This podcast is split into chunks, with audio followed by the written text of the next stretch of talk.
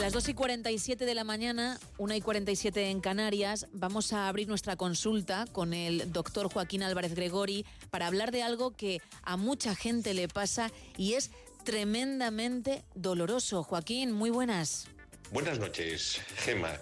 y buenas noches a todos nuestros oyentes. Esta noche vamos a hablar de otro problema de salud que es bastante habitual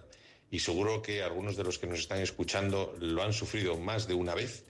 y lo recuerdan desde luego como una malísima experiencia. Estamos hablando del cólico al riñón, o también llamado cólico nefrítico, o más técnicamente crisis renoureteral. Básicamente es el dolor que se produce, eh, que suele aparecer muchas veces en la zona de la espalda, la zona de la fosa renal, a veces irradiado hacia adelante,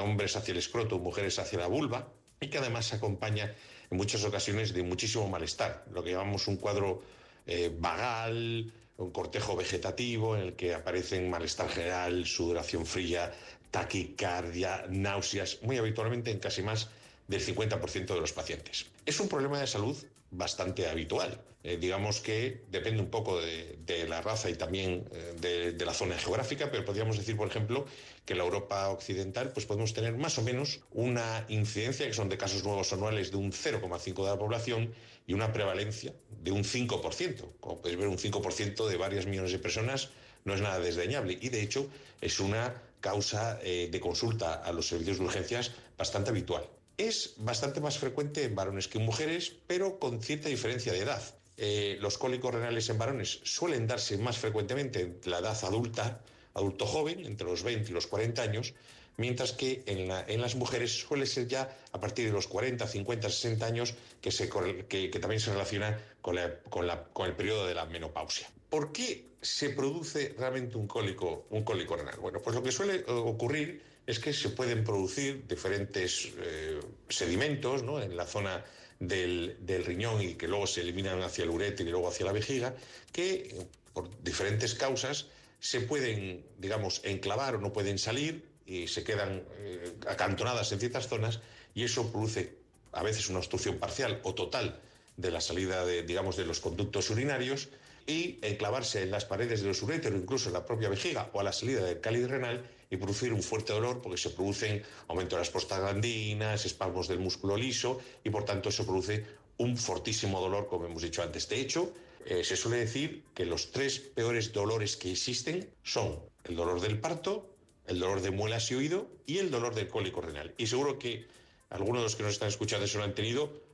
así lo pueden atestiguar, incluso yo mismo que he tenido alguno que otro. Fundamentalmente, los tipos de piedras que nos podemos encontrar también están relacionados un poco con la causa de por qué se produce el cólico. Las piedras de oxalato de calcio o los litos de oxalato cálcico suelen tener mucho que ver con deshidratación, es decir, hidratarse poco, beber poco líquido, también con ciertas patologías que, digamos, que hace que el organismo haga mucha cantidad de calcio, la hipercalciuria, y muchas veces haber eh, situaciones como los síndromes de intestino irritable. Son la mayoría de ellos, ¿eh? casi las tres cuartas partes de las piedras de, de riñón, hablándolo coloquialmente, o de las litiasis renoureterales, son de oxalato de calcio pero también las puede haber, por ejemplo, de un material que se llama estrubita, que muchas veces tiene que ver con infecciones crónicas del tracto urinario, de ácido úrico también, muy frecuente, por ejemplo, en pacientes con gota, con, ácido úrico alto, y bueno, y luego las hay, a veces puede ser de colesterol, de santina, eh, pero en un porcentaje mucho, mucho menor. Cuando un paciente llega con un cuadro clínico sugerente de un cólico, lo primero que hay que hacer es, pues bueno, atenderle, cogerle una vía, sacar una analítica por ver también si no está alterada la función renal, si hay además una infección asociada y empezar a poner analgésicos, teniendo en cuenta pues bueno, las intolerancias o alergias que tengan esas personas, pues se suelen optar por analgésicos tipo antiinflamatorios, metamizolo, pirazolonas, incluso el propio paracetamol, relajantes musculares, a veces corticoides y a veces, dependiendo de las necesidades y de cómo evoluciona, pues hace falta aumentar la analgesia ya, según la escala de analgesia de la OMS, hacia derivados del opio tramadol, petidina, otro tipo de, cosas. Por supuesto, conviene estudiarlos, sobre todo si son de repetición, porque puede haber alguna patología de base que los esté propiciando y a veces si el cuadro no se resuelve de manera óptima o es muy prolongado en el tiempo o hay una obstrucción completa, es necesario a veces algún tipo de, de eh, intervención por urología, como podría ser pues, eh, introducir catéteres doble horta o pigtail el uréter para recanalizar la salida u otras técnicas a veces como la litotricia o quirúrgicas, pero que suelen ser en el menor de los, de los casos. Como resumen, si usted cree que puede estar teniendo un cólico, acuda al centro sanitario más cercano. Lo mejor, como siempre en medicina, es la prevención, por lo tanto, hidrátese bien, intente no comer eh, comidas eh, que, lleven mucho contenido, eh, pues eso, tomates, muchos lácteos y mucho calcio, muchas proteínas que a veces, pues bueno, son más difíciles de depurar para el riñón, pero sobre todo hidrátese muy bien. Si presentan la clínica, vayan al centro sanitario más cercano para comenzar el tratamiento y el posterior estudio que sea necesario. Y nada más.